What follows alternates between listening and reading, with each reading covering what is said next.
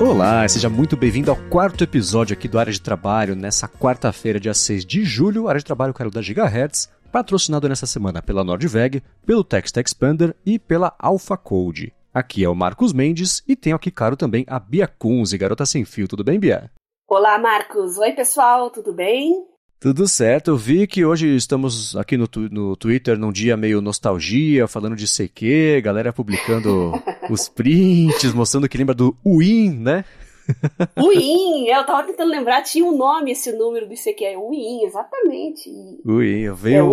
É, user number, uma coisa assim, né? Uhum, Nossa, é. o pessoal lembra do seu número de CQ, eu lembro o meu e não lembro o que, que eu almocei ontem.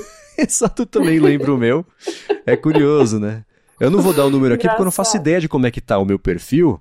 E eram outros tempos, né? Outras épocas, a gente é, né? Uhum. Era, outra, era um outro Marcos que tinha esse aqui, não era esse aqui, né? Então, vai É. saber. Eu até comentei isso lá também. Eu lembro do número, mas não lembro da senha e o e-mail para recuperar nem existe mais, então. Putz. Eu vou tentar entrar no meu, vou ver se eu consigo acessar meu perfil. Deve estar bem depois você diferente, conta né? pra gente. É. Que eu lembro que É. eles res- tentaram relançar o serviço como uma espécie de concorrente do WhatsApp, né? Uma, uma coisa um pouco diferente. Então deve estar parecido com um mensageiro mais padrão hoje. Mas eu vejo esses prints, na hora eu lembro do barulhinho, na sensação que era entrar. É, exato. Era muito legal. Foi um amigo meu da Dinamarca que morou no Brasil um tempo que me apresentou pro ICQ. E eu lembro que a minha cabeça explodiu quando eu percebi que ICQ em inglês significa. é, Era I seek I you, né? Eu Eu procuro, procuro você. Exato. exatamente. Nossa, que incrível, né? Mas tá sendo legal. Legal. ver a galera relembrar os tempos de ICQ aqui hoje no Twitter. Uhum. Mas vamos lá, vamos começar aqui com o episódio falando sobre. Semana passada a gente falou bastante sobre e-mail. Inclusive, se você não escutou o episódio da semana passada e tem problemas com e-mail, pare a reprodução desse episódio, volta no episódio passado, ficou bem bacana. A gente tentou explorar bastante como administrar a caixa de entrada, e-mails, como lidar com isso. E o Danny Boy falou que gostou muito da ideia que a gente deu aqui, que é a minha prática, na verdade, de tirar o e-mail do celular, porque ele falou que já não usa mesmo para trabalho e falou, complementou que talvez tirar o e-mail do celular aumente até a segurança sobre possíveis furtos ou roubos de aparelho, né? Porque rolou esse assunto faz uns meses, né? É verdade, isso aí é. Tá uma discussão, inclusive, com relação a isso, né? Com relação a aplicativos bancários ou mesmo de mensagens, né? É, porque a pessoa pode se apropriar aí do seu aplicativo de mensagens e abordar outras pessoas pedindo dinheiro e dar golpes, né? Então tá aí, se o seu, e-mail realmente corporativo tem um conteúdo sensível e você realmente não necessita dele o tempo todo no seu dispositivo móvel, tira, não tem problema nenhum. Aham. Então é, a gente falou bastante sobre isso, mas faltou esse aspecto completamente verdade. Então, o Boy acertou na mosca que se você não precisa ter o e-mail no telefone, tirar do telefone pode ser até uma questão de segurança, porque os golpes que rolaram, estavam rolando, na verdade, vem rolando faz tempo, né? Mas dois que ficaram famosos, teve até o caso do cara lá que teve o telefone roubado e aí deu, pegaram o dinheiro dele do, do, do Bank, não lembro de que outro Uhum. banco também, o PicPay, eu acho, não sei. Eu vou deixar aqui na Uhum. descrição o link e o problema era o mesmo, existia uma falha de lógica de segurança entre os serviços e o Gmail, que, porque pelo Gmail eu não precisava de uma confirmação para poder é, resetar senhas e tudo mais. Hoje não é mais assim, ainda bem, mas ainda É. assim, o e-mail, ainda mais com acesso liberado, se o telefone for roubado, por exemplo, destravado, ou a pessoa tiver um jeito de entrar no telefone, já tá com a tranca aberta, né? Então é uma, uma camada mais de segurança mesmo. Todo cuidado é pouco. E tem outra questão também, que aí é mais ligada à produtividade, né? Você pode tirar os e-mails de profissionais do seu celular para ganhar um pouco mais de qualidade de vida também. Se você não tem necessidade de ficar checando fora do horário de trabalho os seus e-mails, nem configure, né? Para você não ficar caindo em tentação e ficar olhando e respondendo coisas ali em horário que você devia estar cuidando mais de si. Então, É. fica a dica também. Sim, é, isso é, é uma coisa que eu sempre senti falta. Agora vai chegar, por exemplo, no iOS, vai ter um- um- uns jeitos diferentes, focos diferentes, aplicativos diferentes, podem mandar notificação em horários diferentes. Então, eu sempre senti falta disso, de poder configurar, por exemplo, ó, o aplicativo de e-mail na conta profissional só pode mostrar notificação ou chegar e-mail, sei lá, das 9 às 6, das 9 às 7, que seja, no Isso. horário específico. Nossa, que né? Porque é Legal. isso, né? a pessoa do outro lado não, não manda um e-mail pra resolver amanhã cedo, você pronto, agora você já vai passar a noite inteira pensando no que você tem que resolver amanhã cedo. E isso tira um pouco de qualidade de vida mesmo, né? Uma, uma característica aí que vai ajudar bastante. Isso aí. E um outro também feedback que a gente teve sobre e-mails foi o, o Joseph. Ele perguntou, na verdade, o que a gente acha do Mozilla Thunderbird, que também é um cliente de e-mail. Eu acho que ele se aproxima um pouco do Spark, né, de, de, de funções e coisas inteligentes uhum. de, da caixa de entrada, mas ele tem uma coisa. Você, conhece? Já, já chegou a usar, Bia? Conheço, já usei, muito bom, poderoso e leve ao mesmo tempo. Faz tempo que eu não uso, mas eu, o período que eu gostei, eu gostava muito dele. O período que eu usei, né? Eu falo, o período que eu gostei. O período que eu usei, ah. eu gostei muito dele. quando você gostou, você gostou. Aí quando não gostou, não gostava mais. É, quando eu gostei, eu tá. gostei. Tá. É, ele tem uma coisa bem legal que são complementos, são os add-ons, né? Que nem os bots, por exemplo, Isso. que dá pra colocar no Telegram.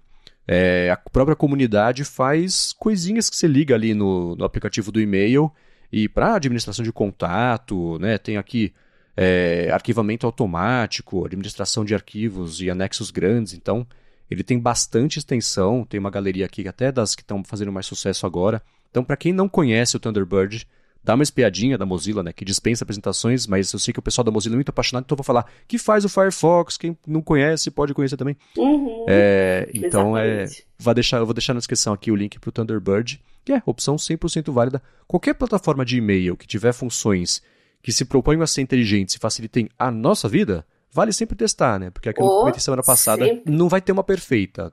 Cada uma vai faltar uma coisinha, mas se você achar que tem o que você precisa, ótimo, né? Então tá aí mais uma opção pra galera poder testar. Isso aí. Bom, seguindo um papo que a gente tem. Ele vem acontecendo desde o começo do podcast, na verdade, sobre notificações, né? Como a gente administra as notificações. E o Jorge Vianney, que por acaso, um abraço para ele, ele fez o logotipo do Loop Matinal, quando fazia lá o Loop Matinal, ele que ajudou a fazer a arte. É, ele falou que raramente ativa as notificações, a não ser que receba alguma recomendação relevante. Mas ele falou que ficou indignado uma vez, porque ele começou a permitir notificações do decolar e o aplicativo, ao invés de ter o som padrão de alerta do aparelho, usava o jingle do decolar. Então quem estava em volta já já sabia do que se tratava. Ele falou que se sentiu usado para fazer propaganda de graça para eles e desativou tudo de volta. É, eu até comentei off com o Marcos aqui, que tem um pessoal que que uso da Shopee, né? Às vezes eu tô num lugar assim, eu fico escutando aquele sonzinho da Shopee, eu falei, caramba, o negócio faz propaganda ainda, ainda por cima com notificação, né? Que coisa. É, aí entra no que a gente comentou aqui uma vez também sobre um pouco da falta de noção dos desenvolvedores de não pensarem no uso mesmo, no dia a dia de quem vai usar isso aí. Cabe você né, tocar o jingle cada vez que chega a notificação. Ainda mais sendo decolar, que eu aposto que manda notificação a cada 15 minutos para falar de passagem, de desconto, de é. promoção, né? É, uma coisa é um som de. é um som de notificação próprio. No caso da, da Shopee, não é um jingle, é um. É, é um ringtone, sei lá, é um toque próprio deles, que uhum. acaba, acaba virando marca registrada. Mas segundo o Jorge aqui, jingle putz, além de tudo é jeca pra caramba, né? Ô, ô equipe da Decolar, pelo amor de Deus, né? Ao invés de, de gerar um engajamento, o usuário vai deixar o usuário revoltado. Uhum. Como o é. nosso amigo aqui, pelo amor de Deus, né? Se for um som mais sutil, aí faz parte disso. É, é, é branding, né? Que o pessoal comenta. Ah. Então, aí tudo bem, né? É que nem você ter assinatura de som. Toda marca agora tem, né? Até comum é, é, a, quando você termina o comercial, por exemplo, aparece o logotipo e um sonzinho para a pessoa associar também o som. Se você usar esse som de notificação, também já é exagerado, dependendo da quantidade de notificações que chegar. Uhum. Mas pelo menos não é, toca, não é um jingle toda vez, né? Ai, ai. Poxa vida, desenvolvedores, publicitários, galera do marketing aí, vamos, vamos conhecer limites, né?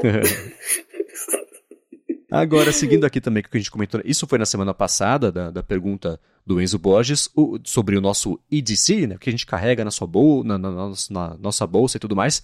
E o Cleverson Marques falou que quem se interessou pelo que a gente falou aqui de, desse, de Everyday Carry no último programa, o manual do usuário do Guedin, abraço Guedin, inclusive tem uma seção só de mochila e escritório em casa da galera que manda as fotos ali, ele coloca os créditos. Tem inclusive uma foto do próprio Cleverson Marques eu vou deixar aqui na descrição do, do episódio pra galera poder se inspirar, né? Às vezes tem uma ideia boa ali no, na mala de alguém, né? Guedinho é muito legal, um abraço para ele. E a minha também tá lá, viu? Faz ah, um que legal. Já que eu mandei. eu acho curioso, dando uma espiada aqui na, nas fotos do pessoal, é muito curioso como. Claro, não tem uma regra, mas como diferentes coisas fazem sentido para pessoas diferentes. Isso é meio óbvio, mas É. olhando aqui, né, você tem gente que leva 5, 6, gente que leva 15, 20 coisas, né, uns elementos repetidos, uns, uns que só faz sentido pra pessoa, né, que você fala e fala, nossa, o que que isso tá fazendo aí? Mas claro, faz sentido pra pessoa, maravilha, vamos usar, né, mas tem bastante dica aqui pra quem quiser se inspirar, é quase o Pinterest do Guedin pra EDC, né. Muito bem, eu quero entrar aqui no primeiro assunto. A gente vai falar hoje sobre escritórios móveis ou escritórios em casa, escritórios escritórios mesmo, mais tradicional. Mas antes de falar sobre isso, eu quero aproveitar que a gente está até falando de DC e tirar um minutinho aqui para falar sobre a Nordveg, agradecer a Nordveg pelo patrocínio aqui de mais esse episódio do Área de Trabalho. A Nordveg é uma fabricante brasileira de mochilas, bolsas, malas, também carteiras e acessórios lá em Picada Café, no Rio Grande do Sul. E eu tenho faz uns três anos uma, uma bolsa para notebooks dele, que eu vou deixar o link deles, né? Que eu vou deixar aqui na descrição do episódio o link para essa específica que eu tenho. E não tenho do que reclamar. Qualidade super boa do couro, da costura, do zíper, o acabamento impecável para levar para lá e para cá meu MacBook e outras coisas todas que eu também mostrei no episódio passado, né? Tá tudo eu carrego para lá e para cá nessa bolsa da Nordveg. Tem uma outra também que minha namorada me deu de presente há uns anos, que é uma, uma mala de viagem com uma necessaire, também tudo perfeito, sem nenhum probleminha até hoje. Se eu tivesse passado por algum problema, a Nordveg ela oferece uma garantia vitalícia para as bolsas, para as malas também, é, e o que é uma coisa sempre bacana. E além disso, se eu tivesse comprado e tivesse chegado já com algum problema, o que não aconteceu, eu teria é, eu poderia ter aproveitado a garantia deles, que eles dão de 30 dias para você poder fazer a devolução sem custo, além também do frete grátis para todo o Brasil para compras acima de 500 reais. A Nordveg tem uma variedade bem grande né, desses produtos todos que eu comentei, com diferentes cores para o couro, para o acabamento interno, forro também. E eles acabaram de lançar não só uma carteira já para você colocar o AirTag da Apple, que é aquele rastreador Bluetooth, como também um sleeve para Kindle, que ficou bem bonito, bem bacana também. Lançaram recentemente também é uma espécie de um, de um case para você levar vinho. Falaram que o inverno chegou para você poder levar o vinho com conforto também. Então dá uma espiada no site deles, que é nordveg.com. Vou soletrar N-O-R-D-W-E-G.com. E na hora de você dar uma espiada nos produtos, né, claro, e quando você for fechar a sua compra, você usa o cupom ADTRABALHO. Com esse cupom você ganha 10% de desconto para comprar qualquer coisa lá com eles e entra até o final de julho agora para compras feitas até 31 de julho, entra no sorteio do Kit Workplace deles, que tem um deskpad de couro de 70 por 40 centímetros, um porta-objetos de couro também e um organizador, um porta-cabos também de couro. Essa promoção vale para o sorteio vale até 31 de julho, mas você consegue usar o cupom ADTRABALHO para conseguir 10% de desconto sempre agora que você for comprar, fazer sua primeira compra, na verdade, na Nordveg por meio do endereço nordveg.com. Muitíssimo obrigado, Clara Nordveg, pelo patrocínio aqui do Área de Trabalho mais uma vez e também pelo apoio a toda a Gigahertz. E é sempre bom lembrar que não importa o seu estilo profissional, se você anda de uma, com uma roupa mais descontraída, uma roupa mais formal, ou mesmo roupa branca, né, como profissionais de saúde, toda a linha da Nordveg vai ter ali uma opção que vai combinar com o seu estilo e você vai estar sempre muito elegante, muito bem vestido. Então, obrigada aí, Nordveg, por patrocinar o nosso trabalho. Muito obrigado. Bia, você apareceu na primeira vez no meu radar há muitos anos, mas não tantos assim. é, por causa de escritório móvel. Tinha o negócio dos escritórios móveis e a numeração deles, né? Era o novo escritório móvel, o escritório Olha, do dia. era né? um Tumblr. Eu tinha um Tumblr. tinha o escritório móvel do dia. Puxa, Exato. Que saudades. Exato. E aí, é, pra mim, você. O seu lance era esse, né? Depois eu fui descobrindo que as outras coisas todas que você fazia e ajudava as pessoas a descobrirem também de, de produtividade e como tirar o máximo proveito ali de dispositivos móveis. Mas Uhum. é, você, em algum momento, se interessou por escritórios móveis a ponto de começar a fazer isso, né? Quando que isso pegou pra você e você começou a prestar atenção nisso? É, eu sempre, então, sempre fiz muitas atividades ao mesmo tempo, né? Então eu gostava de ter as minhas coisas comigo, levar. Isso lá no final dos anos 90, início dos anos 2000. Ah, laptop era uma coisa complicada, pesada, né? Você tinha que levar uma mala ah, gigante, aí você tinha a fonte, você tinha que botar em outra mala muitas vezes, né? De tão grande que era também. Aí eu conheci os Palms, depois vieram os Pocket PCs, né? E eu descobri a mobilidade, né? Muito mais que portabilidade, a mobilidade. E realmente deu um up, assim, na, na minha rotina, no meu dia a dia. Mais pra frente eu comecei a fazer atendimento domiciliar, odontológico também. Então, além do consultório móvel, tinha o um escritório móvel junto, coloquei os prontuários é, todos em dispositivos móveis e foi realmente uma revolução. Eu comecei a compartilhar isso, né? Eu comecei com o blog em 2002, já compartilhava algumas coisas, mas as fotos aí realmente causaram uma grande impressão. Muita gente começou a compartilhar também. Tava todo mundo querendo ser mais móvel também, né? Smartphones bombando no Brasil. Depois, 2008, 2009, veio o iPad, vieram os tablets. Então, um negócio bombom. Então, eu posso dizer aí com segurança que são 20 anos vivendo esse estilo de vida móvel. Então, e continuo hoje mais do que nunca. Tirei um pouco de férias da mobilidade na pandemia, né? Como uhum. quase todo mundo. Mas agora eu voltei com força total e estou fazendo algumas readequações aqui, já que eu tô tenho trabalho híbrido, aí estudos também, às vezes é híbrido, mas presencial também. Então, Estou me readequando a essa nova rotina, porque, como a gente comentou em episódios passados, as corporações também mudaram um pouco sua, suas visões a respeito uhum. disso aí com a pandemia, né? Não só do home office, mas também do trabalho itinerante, né? Já que muitas das viagens também profissionais às vezes eram desnecessárias, isso está sendo um pouco mais racionalizado hoje e tem até uma discussão sobre qualidade de vida que está sendo muito bem-vindo, né? Aquele negócio de você ter a vida pessoal e profissional misturadas, né? 24 horas por dia você envolvido com aquilo. Eu acho que agora eh, todo mundo teve uma estafa de Covid aí, né? Uhum. De pandemia, então a gente está rediscutindo aí o papel do, da mobilidade, da portabilidade, do always on, né? Esse always on tá totalmente caindo em desuso agora, ainda bem, né? Ainda Não sei bem. se você tá nessa também.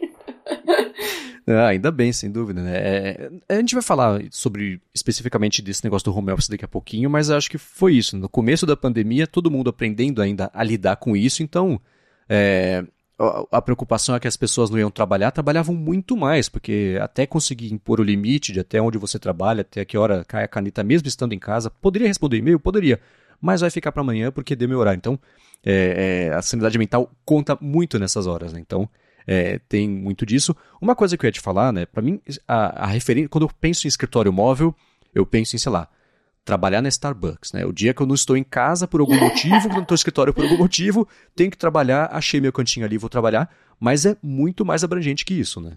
Sim, no meu caso, visitar os pacientes em domicílio, meu escritório móvel né? Porque tem a parte administrativa, que é o escritório, mas tem a parte do técnica ali, o consultório, né? Então existem muitos estilos de escritórios, escritórios móveis. Professores, né, que dão aulas em várias escolas ou que dão aulas em empresas, às vezes, né, em company, são profissionais móveis também. O que mais que a gente pode falar? Médico, plantonista, uhum. né? Eu sou lá do tempo do BIP ainda, do pager, né? Lembra disso? o, escritório, o escritório móvel do extensivista era o pager. Nossa uhum. senhora. Olha quanta coisa mudou, né? E como impactou em todas as profissões, praticamente. Uhum. É isso. É, eu, eu, o que eu puxei da Starbucks, que eu falei que era minha referência, porque para mim, no máximo era isso, né? Eu trabalhava numa agência, né? Presencialmente lá, e às vezes precisava, sei lá, ou você saiu para almoçar, ou vai uma reunião, não sei onde, entra a reunião e, e voltar, aconteceu alguma coisa, para rapidinho ali, entra no café. Eu falei da Starbucks, que era referência, eu parava na Starbucks, entrava ali, pedia um café, sentava ali, colocava o fone de ouvido e, e resolvia ali, mas aí você tá esperando um avião, tá no aeroporto ali, abriu o laptop pronto, uhum. o seu escritório móvel agora é o portão de embarque ali, você trabalha até a hora que... Ah, muito bem lembrado. Também cansei de fazer isso no aeroporto, transformar aquelas horas chatas em horas mais produtivas, né? Uhum. Às vezes você pode relaxar, ouvir um podcast como área de trabalho, né, antes de você embarcar, mas se você tá com medo de, de prejudicar a sua produtividade por causa de atrasos, Uh, ou mesmo de você ter que replanejar o seu, a sua rotina por causa de trânsito, deslocamento. Aí você tem o seu escritório ali à mão, você pode adiantar muita coisa no antes de embarcar ou mesmo durante o voo, né? uhum. né? Por que não? Então há muitas possibilidades diferentes. Sim, e ao longo desse tempo todo, prestando mais atenção nisso do que a média populacional, o que, que você descobriu que te ajuda a manter a concentração, manter a produtividade, rendimento do trabalho, não estando com 100% do controle do seu ambiente, né? Você está sujeita a te interromperem por qualquer motivo, alguém pedir uma cadeira emprestado, ou senta do seu lado e começa a escutar alguma coisa alta, sei lá.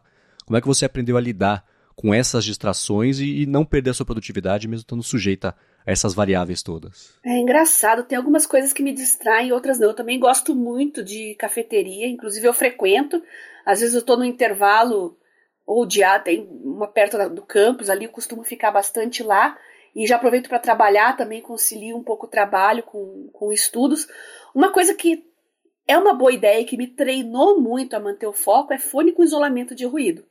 Eu acho que isso aí tem que ser o seu item número um se você quer trabalhar remotamente ou em cafeterias, uh, mesmo outros lugares como aeroporto, né? Eu acho que vai treinar. Hoje eu não eu uso o meu intra-auricular, né? Ele não, esse aqui ainda é um modelo antigo, não tem mas eu tô muito bem treinada para isso. Parece que coloca um café na minha frente, eu desligo, desconecto do mundo. Às vezes passa gente assim, abanando assim, e, e, vem até mim e tem que dar um estralo na minha frente para eu ver que a pessoa tá ali, aí eu cumprimento, porque eu fico tão entretida e tão compenetrada ali, que realmente, mas como eu falei, são 20 anos de escritório móvel, né? Então eu tô já mais treinada. Mas para quem tá tentando se adequar a isso, se adaptar, eu acho que o fone com isolamento de ruído é um, um item essencial para você ter no seu kit. Você não acha, Marcos? Você tem, né? 100%. É, para mim, é grande parte do, que me deixa concentrado no que eu estou fazendo é bloquear qualquer tipo de estímulo externo. Às vezes nem é de propósito, pode ser alguém que não está falando comigo, mas está falando alto do meu lado, pode me distrair. Então eu faço isso que eu comentei em alguns episódios atrás, né? Como se tivesse sido muitos, mas ainda assim, acho que foi no, no segundo. É, que eu uso um, uma faixa de áudio que tem no, deve ter no Spotify, eu sei que tem no Apple Music, que é uma hora de barulho de motor de avião. Então fica aquele barulhão para poder é, bloquear os barulhos externos. É um som frequente e constante, neutro, né? E alto o suficiente é. para que não, nada venha. E com cancelamento de ruído, funciona super bem isso aí. Então, uhum. para mim é isso. Esse bloqueio de, de estímulos externos, que podem ser comigo ou não, pode ser de propósito ou não, é essencial para eu conseguir, né? Tô com a tela cheia no, uhum. trabalhando no documento ali, pronto, existe eu e o documento e só no mundo. E aí eu consigo ter um, um rendimento bom e isso independe do lugar. Eu lembro, é, é, pode ser dentro do avião, pode ser numa cafeteria, pode ser em, em, qualquer lugar, no shopping, sei lá, para de imitação do shopping, não tem problema. A hora que eu coloco o fone de ouvido, eu, eu, eu tô no meu cubículo imaginário e, e de produtividade ali. E aí funciona uhum. super bem. Foi como eu consegui achar o jeito de, de render, independente do, do quanto controle eu tenho da, do que está ao meu redor. É, o tal do ASMR, né, que tá na moda agora também. Uhum. Para algumas pessoas, música também funciona. Comigo funciona para algumas situações, para concentração muito extrema, assim, eu prefiro silêncio mesmo. Mas para muitas atividades eu coloco uma música, de preferência instrumental e num idioma que eu não conheço, porque senão eu vou uhum. começar a cantar, né? Vou querer, meu cérebro vai querer acompanhar a música, então uhum. coloco uma música ali, é, ou música clássica, um piano, por exemplo, um jazz. Eu gosto bastante de estudar ouvindo jazz. Então, ajuda também a manter o foco, dependendo do assunto que você está querendo estudar ou trabalhar. Né? Tem Sim. pessoas que rejeitam, tem pessoas que gostam. Só não dá para colocar um heavy metal, assim, que acho que aí complica, interfere demais, né? Na sua concentração. Mas de resto, tá liberado. Eu, música, ainda mais com letra, coisa assim, é muito difícil colocar porque me distrai. Conhecendo ou não, me distrai. Porque se eu não conhecer, eu vou ficar prestando atenção. Ah, tá acabando essa. Qual vai que, será que vai ser a próxima? É uma coisa que a cada três é. minutos me puxa um pouquinho de atenção, mas. Exato. É, quando eu fazia produção de, de produção flash, de campanha, animação, é, na época da agência, que era uma coisa que era um volume muito grande de peças que eu precisava entregar, por exemplo, eu fazia exatamente o que você falou para eu não fazer. Eu colocava o Slayer, que é, também é quase white noise, é uma barulheira danada, pelo mesmo motivo, bloquear os estímulos externos e por ser uma música com, com uma batida, um, um ritmo muito acelerado, me acelerava e eu sentia pelo menos que eu rendia mais, eu ficava mais produtivo, eu corria mais é, para entregar e conseguir entregar o que eu sei que não é exatamente saudável, mas é o que eu precisava fazer, né? Então, eu, eu colocava. Slayer é muito bom. Uhum, é. Melhor deixar pra, pra academia, no meu caso, né? Ou pra caminhada, pra academia, pra você apertar o passo ali, fazer uhum. faxina também, aí você termina mais rápido. É, então. Então, o Raining Blood do Slayer me ajudou a fazer muitas campanhas Flash na época que era isso o que eu fazia. Mas, tirando isso, né, se eu for. Mesmo assim, coisas que eu gosto, eu escuto muito Pink Floyd, Nick Cave, Leonard Cohen não dá para colocar porque me distrai. Eu já ouvi a música 600 mil vezes, eu vou parar para prestar atenção em alguma coisinha, ou na letra, ou é. no arranjo, buscar uma coisa que eu não tinha escutado ainda. Então, para mim não funciona não. Tem que ser uma coisa mais Exato. amorfa que eu tô escutando. Para você que está começando, eu sugiro que procure no Spotify ou mesmo no YouTube lá playlists, né? Músicas para concentração, foco, estudo. Tem coisas muito legais e como você não conhece e a maioria das vezes eles chamam de lo-fi também, né? Uhum. Uh, não vai te distrair, fica aquele sonzinho baixinho de ambiente. Eu acho bem interessante e recomendo, ajuda bastante em muitos casos. Mas de som ambiente, por exemplo, o que pode. Eu trabalhei por um tempo também, escutava as trilhas que são feitas pelo Atticus Ross e o Trent Reznor, que é do Nine Inch Nails, então aquele do, do Gone Girl, que são. É, é, quase white noise, né? Porque são, é um monte de uhum. efeito só, meio progressivo, uma coisa vai entregando na outra ali, acelera, reduz. Então, isso ajuda também, mas é, sempre foi sem letra, senão não orna para mim não. É, Tangerine Dream, mas esse eu uso para dormir, para desligar o cérebro mesmo, uhum. para dar uma viajada e relaxar. Não funcionaria muito para mim, para foco e para concentração, porque a mensagem que o meu cérebro recebe, interpreta, é relaxa, desliga uhum. e não foco. Então, Cada um tem seu estilo. Eu recomendo mesmo que vocês procurem essas playlists prontas já. Aí cada um vai achar aquilo que vai combinar mais com o seu estilo. É, né? Isso de, você falou que o cérebro entendia um estímulo diferente do que você queria naquele momento. Comigo foi exatamente assim com White Noise. Para dormir em casa, por exemplo, eu tentei dormir com o cancelamento de ruído e o white noise tocando, mas eu, a minha impressão é que meu cérebro entendia, opa, esse barulho aqui é de trabalhar, deixa eu ficar alerta e ficar estimulado porque você tem que render agora. Então, eu não consegui dormir fazendo isso. Pois é, engraçado isso, né? Curioso como é que o nosso cérebro funciona. E ainda também sobre esse assunto, a gente tocou nisso na semana passada, mas era sobre os nossos, né? Os EDCs, que a gente até comentou agora um pouquinho também sobre a galeria lá do Manual do Usuário do Guedin. Mas é claro que isso depende, varia de pessoa para pessoa. E, mas, por outro lado, tem os itens essenciais também de, de, trabalho hoje em dia, um telefone, um carregador externo e, sei lá, uhum. às vezes o computador ou um caderninho para fazer anotações, fazem parte, acho que, do, do basal da maioria das pessoas, né, que, que tem ali. Mas que dica você daria para essa galera que ainda que está pensando em, em, tentar adotar a estratégia, ou estratégia não, ou, o hábito, ou, ou a situação de escritório móvel, não que não possa faltar na bolsa dela, porque cada pessoa é uma pessoa, mas ainda assim, onde são os pontos de atenção para construir esse, esse IDC eficiente? É priorizar itens multifuncionais. Né? Tablet é multifuncional, smartphone é multifuncional, o Kindle nem tanto. Mas se na sua rotina você passa muito tempo lendo e quer levar um livro com você, eu acho que vale a pena levar. Mas para aquelas leiturinhas assim de sala de espera do dentista, ali 15 minutos, no máximo meia hora, é, talvez seja melhor continuar com os multifuncionais. Lembrando que se você carrega mais coisas, mais pesada fica a sua bolsa, e se você está sujeito a, a sofrer um assalto, alguma coisa maior, é o prejuízo também. Então, priorizar itens multifuncionais e deixar a mochila mais leve possível. Pensar assim: será que eu preciso realmente disso? Uma garrafa de água é importante, carregador é importante, leve um carregador com carga rápida, porque às vezes você está ficando sem bateria, mas não vai ter tempo ali para fazer uma carga completa com um carregador convencional, então priorize no seu kit móvel aí um carregador de carga rápida 15 minutinhos, às vezes já coloca 60%, 70% de carga. É fabuloso, né? Eu acho que eu não vivo uhum. mais sem, pelo menos, né?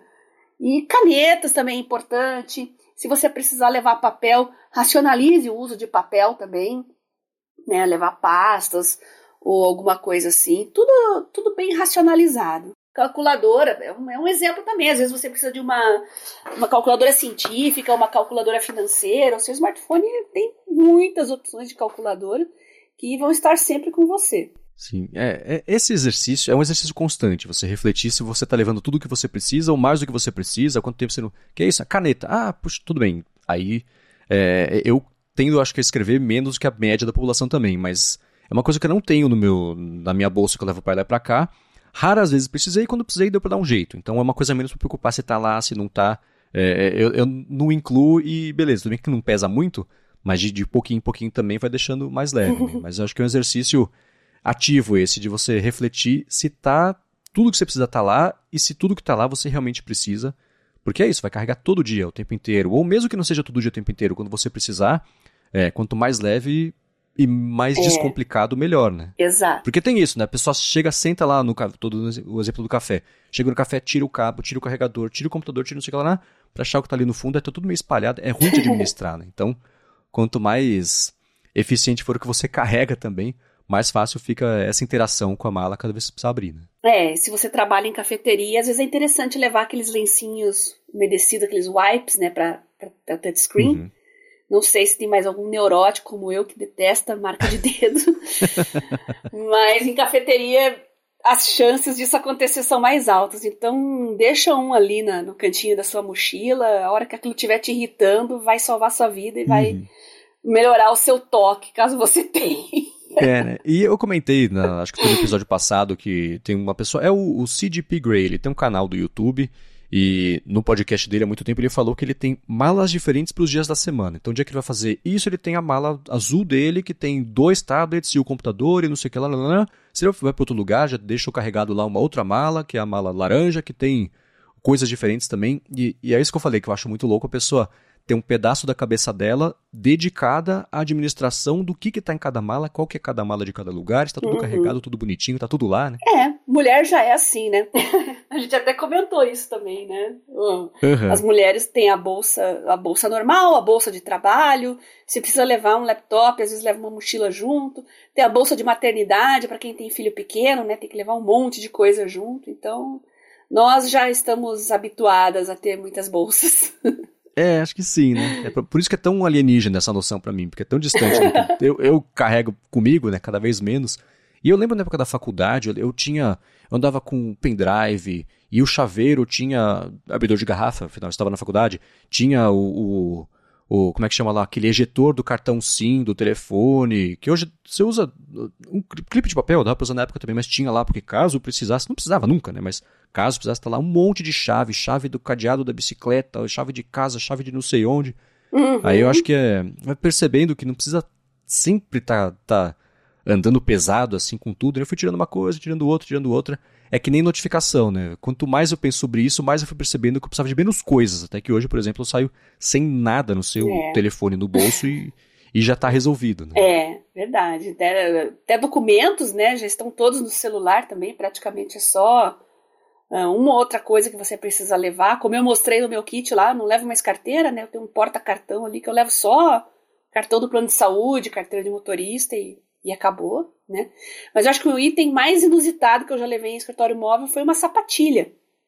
Tinha uma época que eu dava aula, dava palestras, ficava o dia inteiro dando aula e ficava de salto alto, né? Quando acabava, uhum. eu só queria tirar aquele salto. Aí tinha a sapatilha ali no cantinho da bolsa, salvava o meu espaço, final de né? tarde. É, exatamente. E era uma que era dobrável, assim, ainda bem flexível. Uh, uhum. Então, era o que me salvava nos finais de tarde exausta. Tanto ficar em pé com salto. É. Agora, o oposto completo desse negócio de escritório móvel é o home office que a gente falou aqui agora há pouquinho, né? Queria explorar um pouco mais, porque o, o, que eu vi que muita gente teve dificuldade também, na verdade, desde antes do home office ser necessário, quase por causa da pandemia, mas que mais gente começou a adotar essa estratégia de começar a trabalhar de casa, ou de tentar buscar ou escolher mesmo trabalhar de casa, é achar os limites de interação com a família, porque em essência, um, esposo, uma esposa, um cachorro, um filho pequeno são distrações quando você quer fazer alguma coisa uhum. e às vezes você não consegue parar, né? Eu quero falar um pouquinho disso e sobre o que a gente foi descobrindo ao longo desses anos aí é, de como aumentar esse rendimento em casa por causa disso. Mas claro que antes disso eu quero tirar um minutinho aqui para agradecer mais uma vez o Text Expander, que está aqui patrocinando de novo o área de trabalho. O Text Expander, que a Bia também conhece e usa, e já usou e usa bastante também, é uma das ferramentas mais úteis que tem de produtividade para Mac, para Windows, tem para Chrome também, para iPhone e para iPad. E vamos falar já já sobre isso beta para Android também, então em breve deve ter para Android também. E basicamente deixa você poupar vida e não ter mais que sempre ficar escrevendo as mesmas coisas repetitivas o tempo inteiro. Você configura uns atalhos pequenininhos de texto, aí você digita o atalho, ele troca o atalho pelo texto completo com variáveis. Então você pode ter, por exemplo, uma resposta padrão que você tem que dar, mas que a data muda, você deixa variável para a data não é difícil nem de configurar, ou nem de deixar o espaço para você digitar, ou de puxar automaticamente também. E ele já cospe bonitinho lá o texto para você. Eu dei a data como um exemplo, mas qualquer variável, o e-mail da pessoa, nome, um endereço, enfim, você consegue. Ele é bem flexível com isso. Então, no e-mail, por exemplo, que você já tem aqui, de responder muitas vezes a mesma coisa, você cadastra um atalho, tipo, sei lá, eu uso arroba sempre, arroba, arroba alguma coisa quando para os meus atalhos de texto, arroba, arroba, e-mail é. 1 ele troca o e-mail 1 para a resposta completa, o e-mail 2 já é uma outra resposta completa. E isso ele mantém formatação, negrito, itálico, link também, cor, se você precisar, tudo exatamente como você configurar. Ele vai sempre te dar esse, esse texto exatamente desse jeito. Uma coisa que é bacana também é que além dele ser bem poderoso para o plano individual, tem também um plano empresarial. Então, se é uma equipe que trabalha do jeito colaborativo, todo mundo tem que ter acesso a diversos textos com o plano empresarial do Text Expander, a sua equipe inteira vai sempre ter acesso à versão mais atual do texto, para você não ninguém comer nenhuma bola, usar um dado desatualizado. E uma coisa bem bacana para os ouvintes aqui do área de trabalho, que se você quiser conhecer melhor o Text Expander e garantir 20% de desconto para assinar o plano individual, você faz o seguinte: acessa o site textexpander.com adtrabalho. Tem link aqui na descrição do episódio. Com esse link você economiza tempo economiza grana, o que é sempre bom, ainda por cima ajuda aqui o podcast. Então, mais uma vez, acessa lá textexpander.com barra adtrabalho. Muitíssimo obrigado, TextExpander, pelo patrocínio mais uma vez aqui do podcast e apoio também, claro, a toda Gigahertz. Recomendadíssimo e muito obrigada também a TextExpander por patrocinar o nosso trabalho. A gente até teve um feedback a respeito dele, né? Sim, pois é. Você recebeu, né? Recebi. Recebi um feedback de um ouvinte nosso e eu respondi em áudio e eu fui muito zoada por isso. eu cometi um áudio, né? Como vocês uhum. falaram, eu cometi um ah, áudio. ironia. Mas então, olha, em minha defesa, é... já que é um ouvinte do podcast, eu respondo como podcaster. E uhum. outra coisa, eu respondi pelo Telegram. Eu não cometeria é, um áudio no WhatsApp, porque realmente é mais complicado. Mas tendo o transcriber ali no Telegram, é tranquilo. Quem quiser ouve, quem não quiser, lê. Eu acho legal uhum. ter essa opção, né? É isso aí. Então, e, e, na verdade, a pessoa também perguntou com essa dúvida sobre o Text Expander para Android. E eu vou deixar aqui na descrição do episódio o link para uma página deles que fala sobre o beta de Android. Me parece que eles passaram da etapa de testes, estão só levando em conta o feedback do pessoal para poder lançar. Mas ainda assim é bom deixar na manga ali para quem quiser é, instalar no Android. É, quando eles lançarem, certamente eles vão atualizar essa página. E claro, né? Eles sendo patrocinadores, a gente comenta aqui também quando isso uhum. acontecer, né? E um abraço para o Éder Soares, que foi quem é, entrou em contato comigo aqui pelo Telegram. Lembrando que você pode mandar feedback para mim a hora que você quiser, arroba Bia Kunze no Telegram. No Twitter também, arroba Garota Sem Fio. São as duas redes que eu uso o tempo todo. E vocês podem entrar em contato comigo também. Boa, um abraço também para o Éder. Agora vamos lá, né? O home office, muita gente foi apresentada ao home office. Eu vou falar sobre uns dados aqui a pouquinho sobre isso, né? É, durante a pandemia. E isso criou um problema que já era discutido antes, mas virou parte do dia a dia de muita gente, que é como tirar o máximo proveito possível do fato de você estar trabalhando de casa, tendo ainda que lidar com as distrações, especialmente no começo, né? Que estava todo mundo descobrindo como é que fazia para render e quais eram os limites, né? Você está trabalhando de casa, mas você trabalha mais do que no escritório, porque está lá o tempo inteiro, está disponível o tempo inteiro, e as pessoas precisam da gente, né? ainda mais nessa época de pandemia, tinha muitas necessidades externas ao trabalho ali acontecendo no dia a dia. Então, é, do que você viu, do que você vê hoje em dia, por exemplo, a galera que segue trabalhando de casa, que tem essa opção, ou tem essa sorte, ou tem essa escolha, que pode fazer você acha que ainda está precisando de uma boa ajuda com isso ou é uma coisa que está mais, mais acertada no dia a dia do pessoal que vem falar com você? Olha, eu vou ter que separar a resposta em duas categorias. Trabalhar em casa normal, com outras pessoas e tal, e trabalhar em casa com crianças. Hum, é bem é. complicado, porque criança necessita de assistência o tempo todo. Você tem que fazer refeições para eles, eles te distraem, às vezes você explica, dependendo da idade, né, que não pode é, sofrer distrações, mas isso nem sempre é possível. Então, é, aí é bem complicado mesmo. Mas de resto, eu acho que exigir uma colaboração por parte da família é bastante válido e é uma coisa que vem com o tempo. No começo não é tão perfeito, mas depois que se estabelece uma rotina, as coisas ficam mais ajeitadas, né? Agora, realmente, na pandemia, com criança e tendo aula, né, online, nossa, eu, a maioria das mães que eu conheço enlouqueceram nessa pandemia, né? Rolou até uns áudios e uns memes engraçados aí das mães surtando, né, com aula online.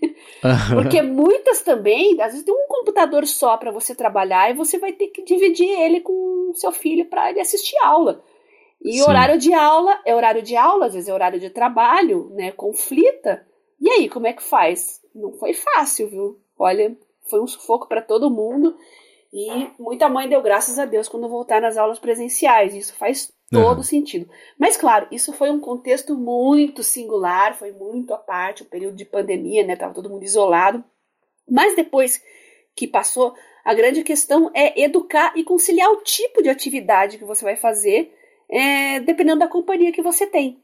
Né? Eu, por exemplo, dia de gravação do área de trabalho é um, eu combinei certinho com o Marcos aqui, um dia que eu estou sozinha em casa. Eu tive essa oportunidade de escolher um dia e um horário bastante favorável e eu não tenho interrupções. Mas um dia como ontem, por exemplo, eu estava voltando para casa, eu ia voltar para casa por volta das 4, 5 horas da tarde, mas a casa Tava cheia, tinha gente, muito barulho. Eu pensei, eu vou pra cafeteria e vou ficar aqui até umas 8 horas. E foi a melhor coisa que eu fiz, porque rendeu super bem. É, fiz tudo que tinha que fazer e quando eu cheguei em casa eu ainda tive um tempo de lazer para mim, né? Não precisei ficar uh, demorando, porque tem isso também. Às vezes você tá com muitas distrações, aquela tarefa que você levaria meia hora para fazer vira uma, duas horas. Então, eu concentrei tudo que eu tinha para fazer lá na cafeteria, montei uma lista, que eu tinha a lista de coisas para fazer, consegui fazer tudo, rendeu super bem e num tempo que eu que foi muito mais curto que eu levaria se estivesse em casa. Então, a dica é essa: agregue suas tarefas, né? Procure um ambiente mais adequado. É, num período do dia, agregue as coisas que exigem mais concentração, mais foco para esse período e as demais, por exemplo, responder e-mail, Uh, outras coisas você pode deixar para horários que pode ter alguma distração. Né? Então, minha dica basicamente é essa. Hum, é, eu tenho uma atitude parecida. Eu comecei a trabalhar remotamente antes da pandemia, então quando chegou na pandemia eu estava meio. É, eu ia falar vacinado, mas acho que o termo não, não é o mais, mais exato para falar sobre esse contexto. Mas ainda assim eu estava mais. Eu sabia melhor como é que é, eu faria, eu podia fazer para render mais com o tempo que eu tinha, com as possibilidades que eu tinha. E na época que eu comecei, eu, em 2017, eu já estava no loop infinito, fazia já o loop matinal e, além disso, eu comecei a trabalhar como freelancer para uma agência, aí era, era remoto, então eu só conseguia fazer as duas coisas porque uma delas era um trabalho remoto e eu, para todo o trabalho que eu tenho, eu tento sempre deixar o mais blocado e o mais certo, fazer quase uma linha de produção do máximo que dá do processo possível, porque aí o que exija 100% de concentração ou de produção, produtividade minha, é, eu faço nesses blocos. É assim que eu consigo fazer funcionar. É que nem a nossa gravação aqui, é, a gente deixou um dia e horário certo para acontecer toda semana, isso está bloqueado. E uhum. é claro que se, se a gente tiver um imprevisto, uma coisa assim, a gente consegue dar um jeito, mas ainda assim, é, é assim que eu gosto de trabalhar, porque é, é, é, assim que vai. Né? Na minha experiência, tanto comigo quanto observando outras pessoas, é assim que, que funciona. Então, é, por causa desse freela que eu comecei a fazer, às vezes tinha uma reunião presencial, era uma coisa excepcional, mas acontecia. Ainda assim eu consegui equilibrar os pratos e não atrasava, não deixava, por exemplo, de fazer o loop matinal, mas eu fui aprendendo uns, uns pequenos truques. Né? Na época eu morava sozinho, então mesmo quando trabalhava a partir de casa, antes de ir para o estúdio, é, eu conseguia fazer 100% do meu horário, porque eu só dependia de mim e ninguém dependia de mim. Então é, funcionava muito bem eu ter essa autonomia, mas ainda assim, eu tinha um. A gente vai falar, pode falar sobre rituais, né? É, os meus dias começavam exatamente no mesmo horário, do mesmo jeito. É, então, eu acordar, tomar banho, fazer um café, sentar ali no exatamente no mesmo horário. Né? Essa estrutura me ajuda a render bastante. Sempre foi assim. Desde de, de época de escola, eu percebi que essa estrutura ajudava. Então eu fazia isso e também coisas do tipo assim: vou trabalhar, acordei, tomei um banho, vou pôr roupa, né? Não vou trabalhar de pijama, não põe de volta o pijama. Roupa é para é, é, são pequenas coisinhas que você vai sinalizando para sua cabeça que você tem que render, que é trabalho do mesmo jeito. Então, é, é, é, é são, são, essas bobeirinhas sempre funcionaram bem para mim. Eu, tava, eu percebi uhum. que até, se, sei lá, se eu colocasse uma roupa mais confortável, uma calça, um moletomzão, aí não é tanta atitude de trabalho, né? Se você se eu colocasse uma camiseta e calça jeans, eu rendia mais. É meio absurdo, mas funcionava. Então, é, tem um pouco disso, né? Quanto mais sinais você conseguir dar para o seu cérebro de que você está de fato no trabalho, melhor. E também a mesma coisa para ambientes compartilhados, né? Se você mora com alguém que passa mais tempo em casa também, também está de home office, por exemplo, é nada que uma boa conversa não resolva, mas são é, pequenas indicações. Você está lá, mas você está no trabalho. Não dá para interromper para para cuidar de alguma coisa da casa no horário de trabalho, porque é como se você estivesse lá e não poderia resolver do mesmo jeito. Se puder, ótimo, resolva, mas ainda assim acho que combinar esses limites e, e, e, esse jogo mesmo da dinâmica da casa no dia a dia funciona bem, né? É, o cérebro gosta de rotina, gosta de hábito. E você me fez lembrar uma coisa muito interessante. Eu tenho um hábito desses com relação a, a cliques mentais, vamos chamar assim. Uh, tem uhum. dias que eu chego em casa e se eu tenho uma pendência para resolver, uma coisa que eu preciso trabalhar naquele dia mesmo, eu parei de chegar em casa e a primeira coisa a fazer era tomar banho, porque por algum motivo, depois que eu tomo banho, eu relaxo de um jeito. Parece uhum. que o cérebro desliga mesmo. Então agora eu chego, eu me alimento, né? Faço uma refeição, uma coisa que precisa de energia, mas e vou direto fazer o que eu tenho para fazer e só tomo meu banho depois, porque aí eu consigo relaxar mesmo. Engraçado isso, né? Eu falo, não, agora eu vou tomar um banho e vou estudar. Nossa, parece que não rende. é impressionante uhum. isso. Então, é uma coisa assim que no começo me incomodava, porque eu gosto de chegar em casa e tomar banho, primeira coisa, mas eu tive que mudar isso, porque eu notei uma diferença de desempenho assim brutal. Engraçado, né? Como um banho, mas um banho também faz milagres, né? Banho à noite, assim, sempre me deixa relaxada, o cérebro parece que não, não, não quero mais estudar, não quero mais trabalhar, não vou colaborar com você. Aí só me resta é. ver um filme, ouvir uma música, porque já era. Uhum. É isso, é a sinalização para o cérebro de que acabou o dia, você pode relaxar, baixa a guarda, pode né, é. desconcentrar, e aí até conseguir de novo a concentração, já é tarde, né? Exatamente. Agora, você, no dia, no seu dia a dia, tudo bem que seus dias são. Eles variam mais, né? De acordo com, Sim. com o dia da semana do que os meus, por exemplo. Mas você tem alguns rituais que te ajudam a entrar nessa. Quando você acorda, nessa modalidade de tô começando o dia, vamos lá, cérebro, acorde também e vamos trabalhar. Quem me conhece já sabe que eu não sou gente antes da primeira xícara de café. eu não sou um ser humano antes da primeira xícara de café. então eu já acordo, me visto direitinho lavo o rosto, prendo o cabelo, se eu vou ficar em casa, no caso, né? E eu vou ligando as coisas assim, mas eu, eu tenho até a máquina de café que fica no meu escritório. Já tô uhum. fazendo ali, já tô tomando, já começo a ver as primeiras tarefas, né? Dou uma olhadinha nas minhas listas, vejo se tem alguma solicitação, né, por, por mensagem, mas já tô fazendo isso já tomando o meu café. Eu acho que sem café parece que eu não pego no tranco. É o meu principal ritual do dia a dia, né? É, o meu é, é parecido, eu também tenho, e ele, e, e, o, agora vai ser o ritual com letra maiúscula, porque tem todo o processo, né? Eu tenho o moedor de café aqui, que eu, eu, eu tenho o café em grão, vou lá, moo, esquento a água, faz bonitinho. Eu uso o Aeropress para fazer o café, que eu gosto mais do gosto dele do que o café passado, até o próprio Espresso, ou prensa italiana, francesa, prensa não, né? A cafeteira italiana. Mas, então, é, e começar os dias rigorosamente iguais é o que me ajuda. De novo, estrutura, né? Eu tô seguindo sempre o mesmo roteiro. Tá so, o dia começa sob controle, assim, então ele vai ser um bom dia, né? Então, é, é tenho essa sorte de poder né, trabalhar todos os dias a partir da, daqui, do, do, que eu falo que é o escritúdio, né? O escritório barra estúdio. Então, isso ajuda bastante. O que eu trabalho de para hoje para uma outra agência é, eu só consigo fazer as duas coisas justamente porque é remoto. Eu sei que muita gente está nessa situação, né? Que ou criou novos hábitos, ou é, começou a fazer outras coisas, até começou a cuidar da saúde, por exemplo, porque não perde o tempo de trabalho se deslocando até o trabalho e voltando. Então, acho que todo mundo sentiu que pôde trabalhar com home office, claro, sentiu um, um, gostinho de ter um pouco mais de autonomia no dia a dia, e isso esbarra, claro, em aumento de qualidade de vida, e as pessoas até repensarem se vale a pena você ter um trabalho que demande tanto tempo de você de deslocamento, se você não pode.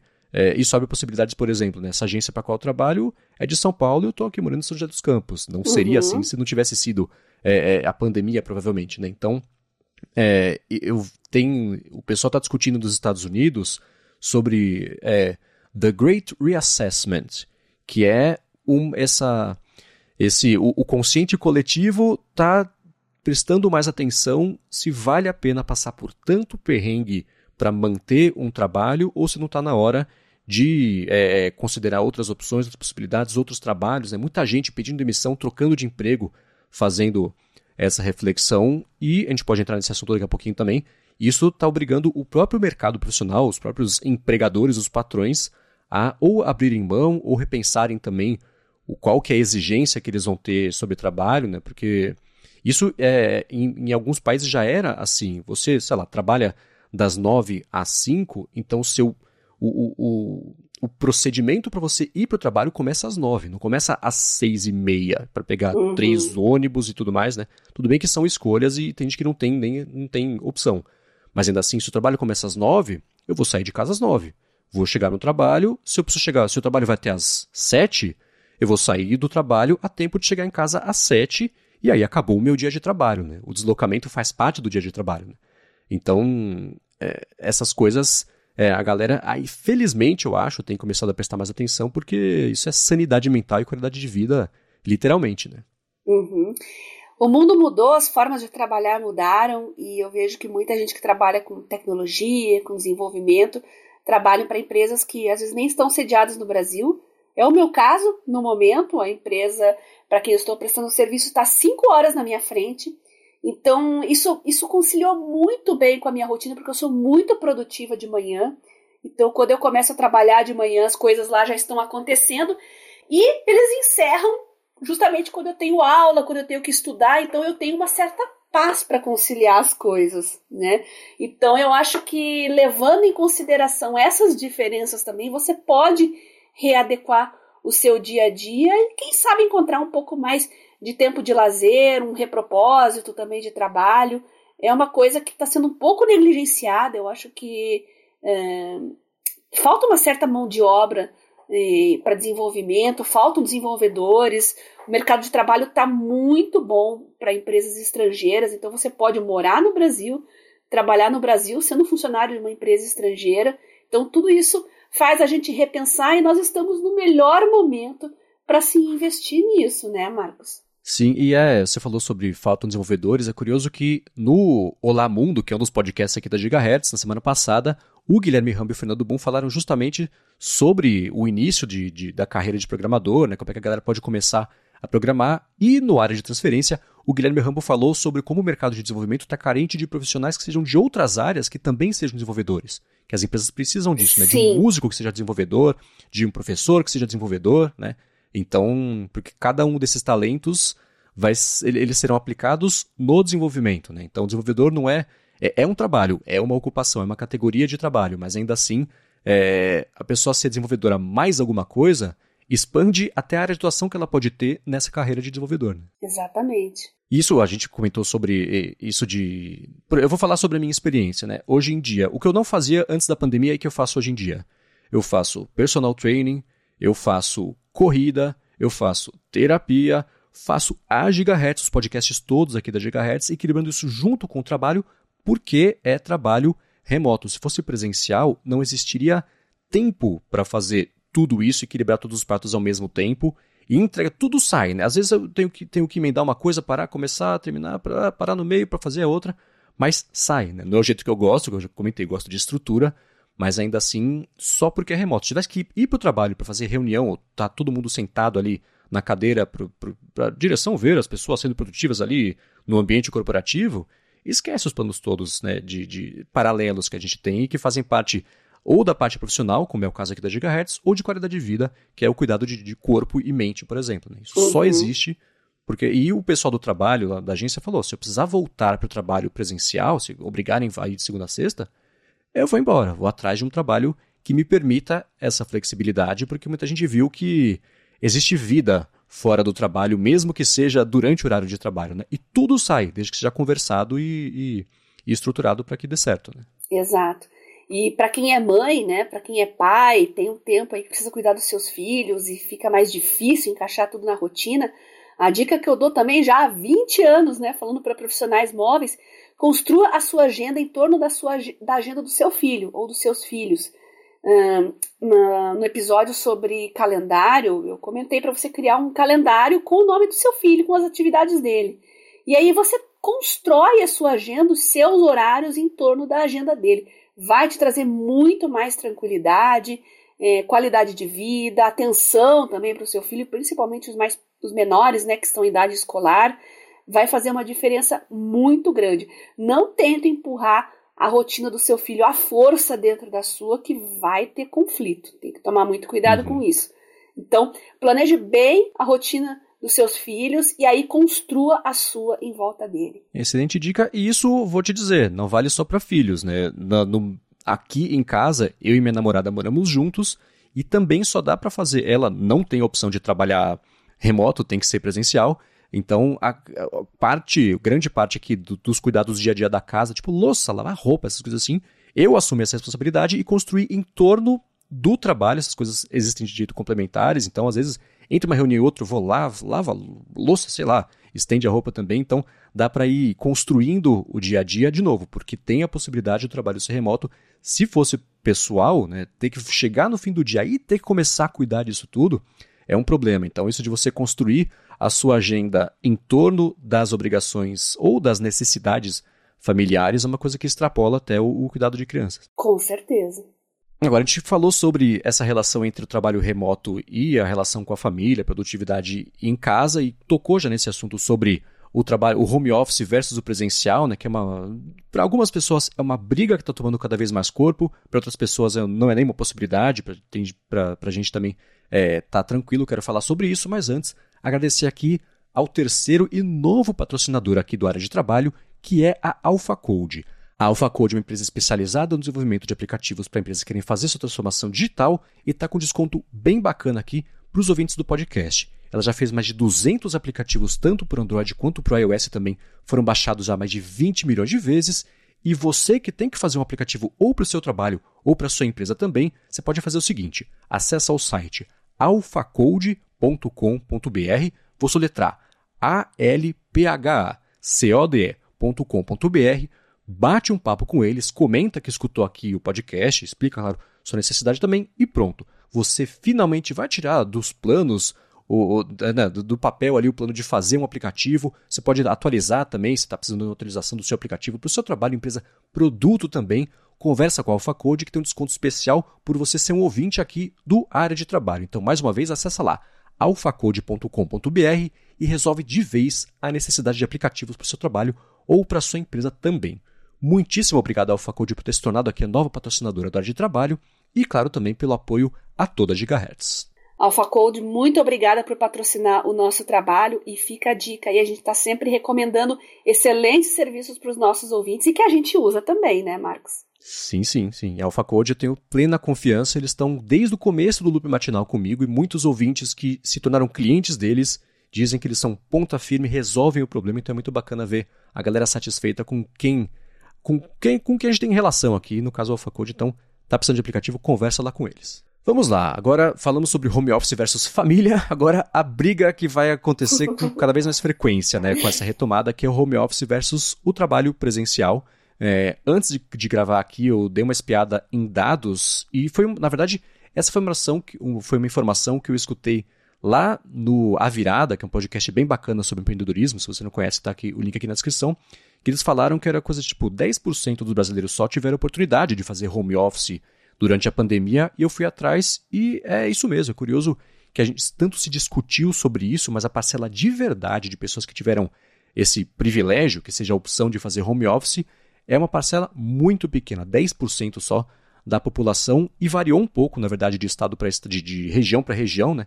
A região norte, por exemplo, só 3,7% das pessoas, de acordo com o IBGE, puderam fazer é, home office e do outro lado da, da, da conta, o Distrito Federal, quase 20% ali, em novembro de 2020, estavam fazendo o home office também. O número, claro, antes da pandemia era menor e aumentou, mas está tá diminuindo, está caindo de novo com essa retomada.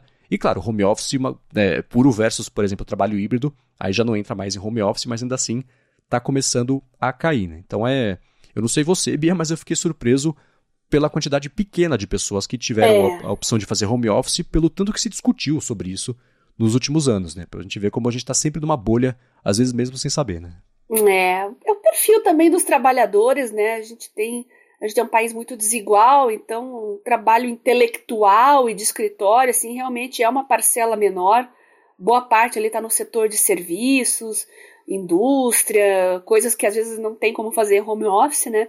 Mas mostra pra gente aí como é, as grandes capitais, né, São Paulo, Rio, Brasília, são um Brasil separado do resto. Não tenho a menor uhum. dúvida disso. É isso aí. Tem um outro levantamento também, esse foi do MIT. Eles concluíram que 37% dos americanos têm trabalhos que podem ser feitos com home office, ou, ou remotamente pelo menos, né?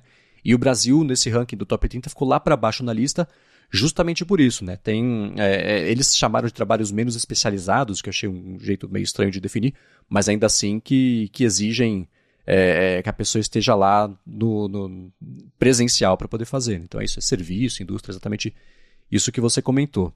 E uma coisa também, isso foi um outro levantamento, na verdade, da, que, que pintou, que mostrou que em São Paulo, pelo menos, nas regiões ali da Berrine, Faria Lima, né, a própria Paulista, no último ano, a, a, o poder de barganha está começando a voltar a estar tá na mão das, da, das imobiliárias e de quem está alugando e fazendo a locação do imóvel versus de quem está tá, tá pagando para ter acesso a esse aluguel. Então, se antes estava sobrando, e muito, inclusive, é, espaço profissional, escritório muito vazio, especialmente na Berrine, né? Isso está tá voltando a ter um pouco mais de equilíbrio, pelo menos o que mostra que as empresas têm sim interesse em, pelo menos parcialmente, voltar com o trabalho presencial, apesar de, aí eu encaro como boa notícia, ver a sinalização de uma boa parte do mercado disposta, pelo menos, a tentar achar um jeito de, man de manter as pessoas felizes com uma parte do trabalho ainda sendo em home office. Né? Justamente porque muita gente descobriu vida com o home office que não era possível antes, você perdendo muito tempo no trânsito ali no trabalho presencial. Né? É, e é bom lembrar que tem a questão legal também, a legislação ainda é um pouco engessada, um pouco não, bastante engessada com relação a isso.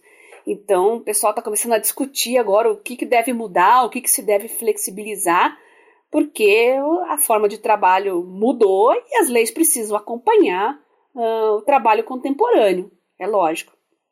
Então, tem coisas assim que são assim, tão bizarras, são muito antigas, é, é do tempo que a pessoa ia de manhã, batia cartão, almoçava meio dia em casa ainda, né? Um luxo que hoje é uhum. praticamente impossível nos grandes centros, né?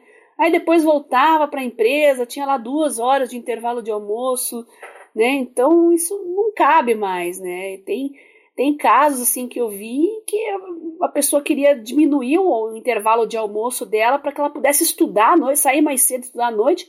Não, mesmo com com a pessoa, né, com o funcionário querendo mudar isso, infelizmente o entrave legal ia partir para cima do contratante e olha só, olha só o impacto que isso gera na pessoa, impedir ela de estudar por causa de um, de um detalhe de uma legislação trabalhista, a pessoa deixa de estudar e não consegue progredir na carreira. Complicado, né? Dói no coração, então eu insisto muito nisso. A gente precisa discutir sim é uma readequação das leis trabalhistas para o home office, para o trabalho remoto. Sim, é, é, é, triste, e especialmente a gente comenta isso muito no ADT, né, na área de, tra de transferência, de trabalho, trabalho aqui, na área de transferência, que a legislação, especialmente quando tem a ver com tecnologia, dificilmente acompanha a velocidade de evolução da tecnologia, porque quem está lá na outra ponta que está decidindo pelas leis, geralmente nem entende o que está acontecendo, não tem nenhum conhecimento técnico para entender qual vai ser até a consequência de uma decisão que está tomando. Então, isso é uma coisa que sempre teve uma defasagem entre a realidade e o que é o que é aprovado como lei, porque o próprio processo de aprovar uma lei, a hora que chega, né, que vira uma lei, já está desatualizado o motivo pelo qual aquilo virou uma lei. Então, esse é mesmo um problema e já dá para ver movimentação de adequação à lei trabalhista para trabalho remoto, trabalho híbrido, que, que seja um pouco mais. É, que, que preveja esse tipo de situação, mas ainda assim é, a gente aqui sabe que não tem nem muita esperança de que isso seja é, nem resolvido, nem aprovado, na verdade, tão cedo. Né? É, vou ficar revoltada, nem, nem vou comentar mais nada. Agora, um outro dado, pesquisando sobre isso, eu vou deixar, tudo que comentar de dados, eu vou deixar aqui na descrição o link para quem quiser se aprofundar um pouco mais. É o levantamento da, da, da, da Robert Half, que falou que 63% das pessoas pretendem aderir o modelo híbrido de trabalho, né? então, tanto home office quanto trabalho presencial, mas, por outro lado, 38% dos entrevistados por eles falaram que vão chegar a trocar de emprego se não puderem trabalhar pelo menos de forma parcial é, desse jeito remoto. Né?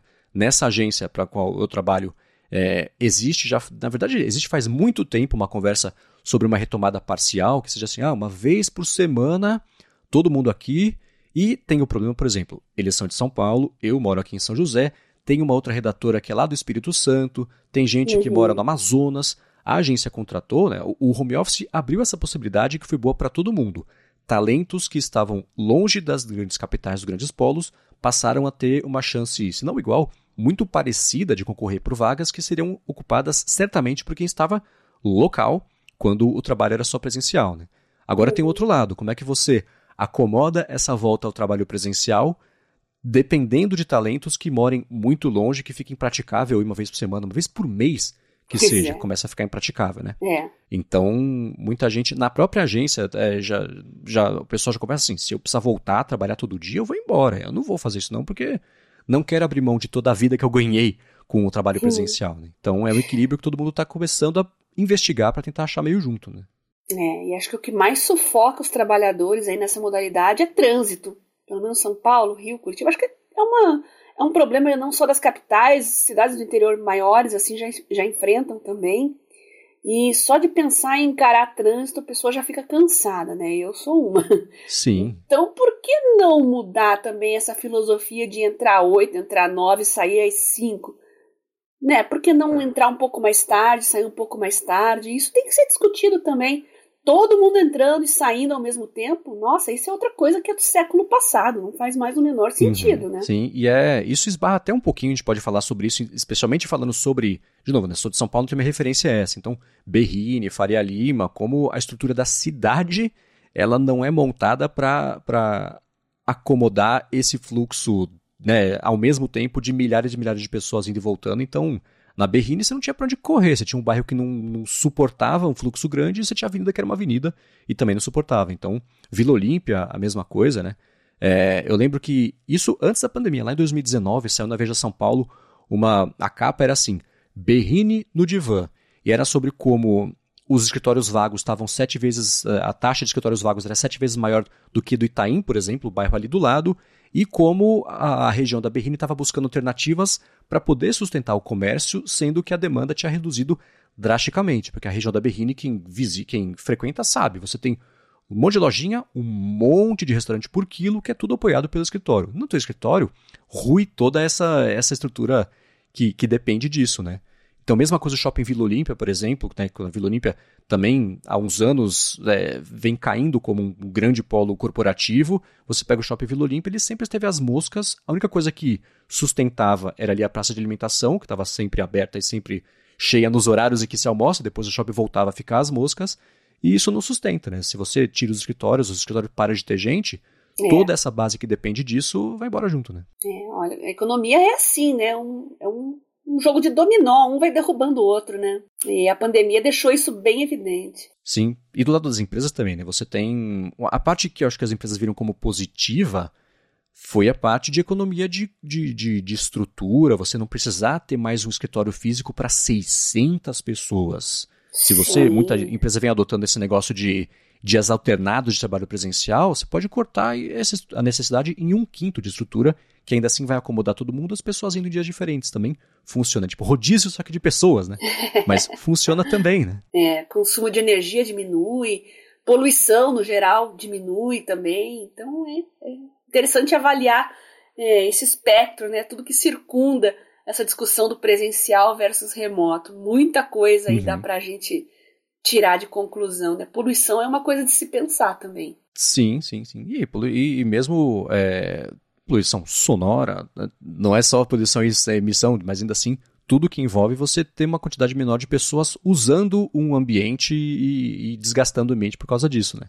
E uma última coisa também que esbarra bastante, que eu estava vendo sobre esse, esse jeito novo, né? É que, tudo bem, na pandemia, quando as pessoas precisaram de estrutura em casa para poder trabalhar, as empresas, algumas empresas é, deram alguma ajuda de custo para comprar um computador novo, né, comprar uma cadeira, é, uma mesa, deixar o ambiente de casa mais profissional para a pessoa ter condição de trabalhar. Né? Então, é, essa foi uma melhoria permanente e a pessoa agora fica um pouco atrelada a isso para trabalhar de casa e do escritório, devendo talvez uma coisa ao escritório, porque eu acho que muitos trabalhos têm essa atitude frente ao profissional. Não sei se uh, uh, ao contrário é, é, a verdade. Né? Agora, uma última coisa aqui, uma pergunta na verdade, Bia, que eu tenho para você. Que dica você pode dar para as pessoas que vão voltar a trabalhar presencialmente e remotamente, essa galera do híbrido, pra, porque eu acho que a galera está mais acostumada agora que passou no home office a ser produtiva no, em casa, né, no, no home office. Voltando para o trabalho, que dica você daria para a pessoa tentar manter essa produtividade e, e essa readequação, essa divisão, né? Porque uma hora o cérebro tem que acostumar com home office, uma hora é para o trabalho. Né? Que dica a pessoa que você dá para as pessoas que vão passar por isso e para aumentar a produtividade nesse período aí de uhum. readaptação? Repensar deslocamento e repensar qual modalidade você usa também. Ônibus, metrô, carro próprio, moto. Brasil é o país das uhum. motos uhum. também, né? Bom lembrar disso. No momento, eu me alterno entre Uber e transporte público é, eu até estava me sentindo muito bem sem o carro, mas recentemente eu voltei a sentir necessidade de usar novamente, mas tão cedo não vai dar. Detran não quer que eu volte a dirigir. Eu passei por um problema de saúde, como vocês sabem. Eu tô sem força no braço esquerdo, minha cuidade visual não tá muito boa, minha coordenação motora não tá legal. Eu já sabia que eu ia levar bomba, mas eu já estava evitando, não estava querendo mais dirigir mesmo por esse motivo. Mas eu me readequei e Uber é legal eu sempre consigo fazer coisas enquanto eu estou em deslocamento.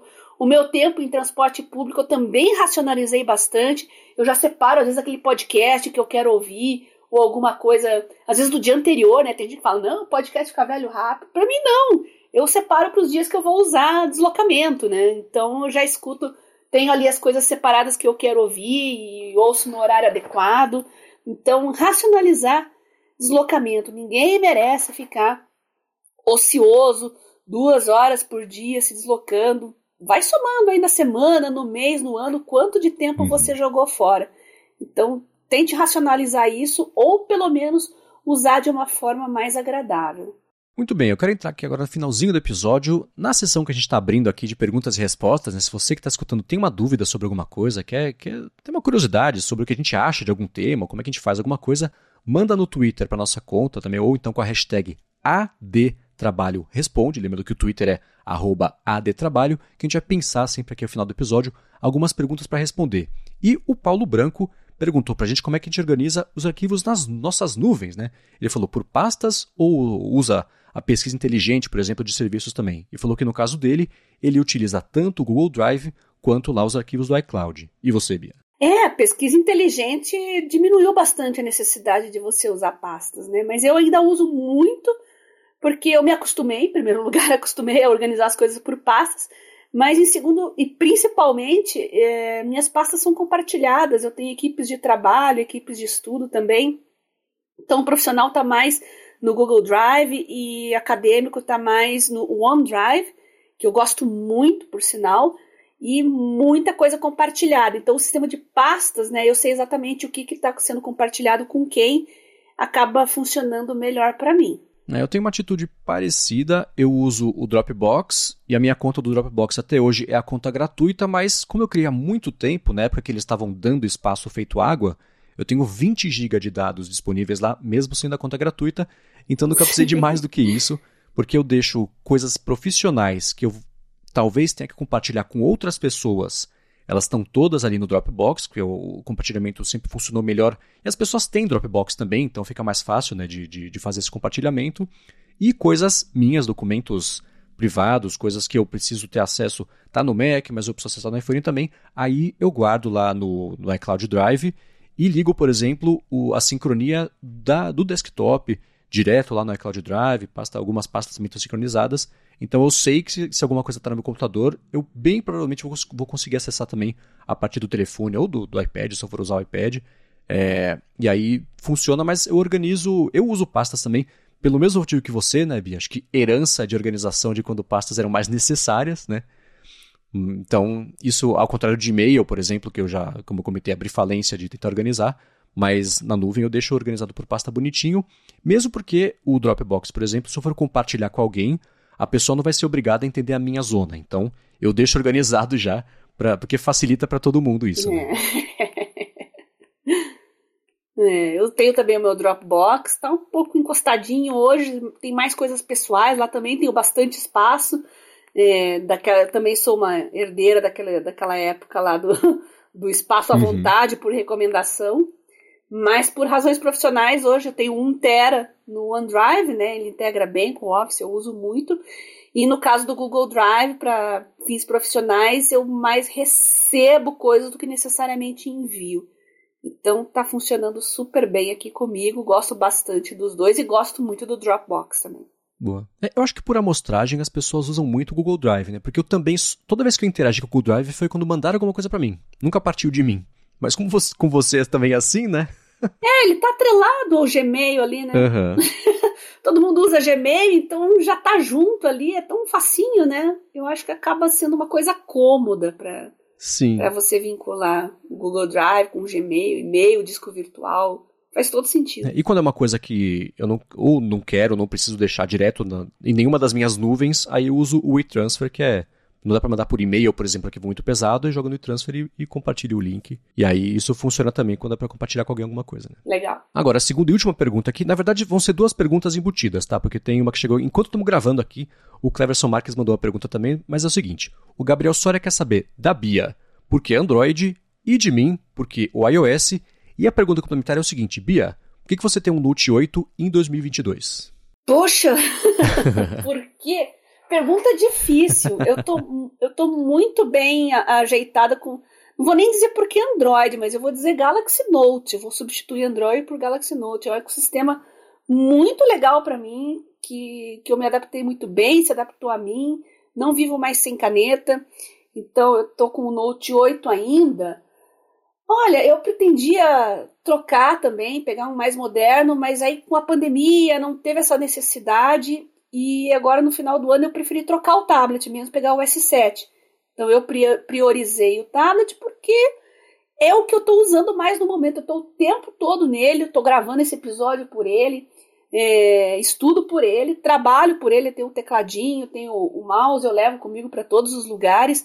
É muito bom você poder abrir ele, acordar e as coisas já estão ali, diferente de um laptop, por exemplo. Né? Eu gosto muito dessa comodidade de anotar também durante aulas. Eu abro como um caderno, escrevo, faço anotações. Então, por que Android? Eu vou responder Galaxy Note. é, a minha, eu, assim, a minha resposta é, vai ser muito parecida, mas é, é o mesmo motivo pelo qual eu uso o iOS e não é só o iOS, né? É, eu acho que desde que comecei a trabalhar, que era uma coisa que era muito difícil, a integração de ecossistemas, né? você tinha o computador, o tablet, o tablet nem, nem tanto, né? Porque eu comecei a trabalhar, mas ainda assim, o computador e logo depois o telefone começou a ficar cada vez mais útil para o trabalho e a Apple passou a dar um pouco mais de atenção nisso porque ela tinha mais controle até. É, entra um papo que eu sei que tem gente que não gosta sobre fragmentação do Android como era há muito tempo, né? Então hoje está mais resolvido isso. Mas ainda assim, é, passou a funcionar tudo de jeito integrado na hora certa para mim. Então, comprei o iPhone, tinha o Mac no trabalho, depois comprei o Mac também, e aí coisas bestinhas, como por exemplo copiar uma coisa, né? Ctrl C, é, Command C na verdade no Mac, aí eu vou lá no iPhone e já colo, isso é uma coisa super útil e para mim a tecnologia funciona assim. Eu nem lembro que isso é um recurso, mas é uma função, é como as coisas funcionam para mim. Então, esse, esse jeito integrado das coisas trabalharem é como encaixou bem no meu cérebro e hoje isso também está resolvido para quem usa Windows e Android, né? mas na época que eu comecei a usar, não tava, né? Então foi assim que funcionou e eu uso até hoje porque eu uso até hoje. Né? Acho que é, é, é, hábito. A gente fala tanto sobre produtividade aqui. Acho que parte de produtividade é você não ter que pensar sobre como fazer o trabalho, é trabalhar, né? Então a, a ferramenta uhum. caminha na mesma direção que você, né? Você tem que ficar brigando com a ferramenta ou reaprendendo uma coisa nova. aí cai, né, né tem um pouco mais de, de, de atrito no dia a dia. Então, eu uso porque eu sempre usei. Acho que essa é a verdade, que é como funciona.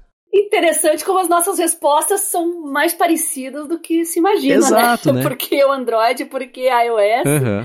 Então eu tô muito presa nesse ecossistema que eu adoro, funciona muito bem para mim, uso caneta o tempo todo, mas é bom lembrar que para desktop eu não consigo largar do macOS. Uhum. Não consigo. É, é, pelo mesmo motivo. Tá tudo muito bem ambientado, os meus softwares, o meu estilo de trabalho. Difícil explicar, né? Mas eu tô muito bem ambientada e eu realmente sofro. Eu desisti, vou fazer uma confissão para vocês aqui, eu desisti de uma disciplina na faculdade porque eu era obrigada a usar o Windows. Eu tinha que usar um computador lá que eu não aguentei. Uhum. O primeiro dia, ao invés de eu me concentrar no assunto, eu ficava brigando e mandaram um vídeo em flash para eu ver. Vídeo em flash? Eu falei, não, me recuso. não quero mais. Vou arranjar um outro jeito de estudar esse assunto aqui, mas eu me recuso. É, minha experiência é parecida com Windows. Eu mexi muito em Windows no comecinho lá da, da carreira profissional, mas ainda assim depois eu migrei para o macOS. E é engraçado que até hoje, quando eu mexo... Em... A gente estava aqui em casa, a Larissa precisava, a gente ia tirar umas fotos da câmera e colocar no laptop dela, que ela comprou há, pouco tempo. E é, até hoje eu mexo no Windows, parece que eu estou mexendo com o pé. É impossível, o negócio não faz o que eu preciso, eu não sei onde está nada. Nada é fácil de resolver. É eu tenho sempre que buscar um tutorial, passar por 18 páginas e 4 vídeos para conseguir saber que a é, opção estava escondida. Exatamente. Então eu também desisti. Não, Exatamente. Não, não vai. Eu tenho certeza que para quem fala Windows é. Fluente tudo é muito óbvio, mas não é mais meu caso é. e, e não, não, não, não dá mais para reaprender a mexer no computador. Então é, não funciona para mim também não.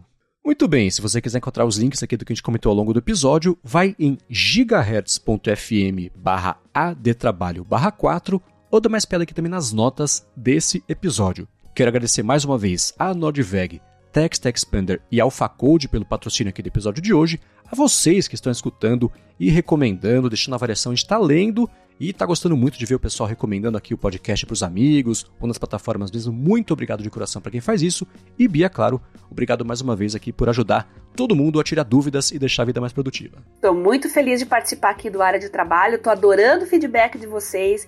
Já falei, mas vou repetir aqui lá no Telegram, arroba Biacunze, e no Twitter, arroba Garota Sem Fio. São as duas únicas redes que praticamente eu uso hoje, então vocês podem entrar em contato comigo a hora que vocês quiserem. Não se podem mandar áudio no Telegram, não tem problema, gente. Eu tenho o transcriber, podem mandar áudio para mim se quiserem.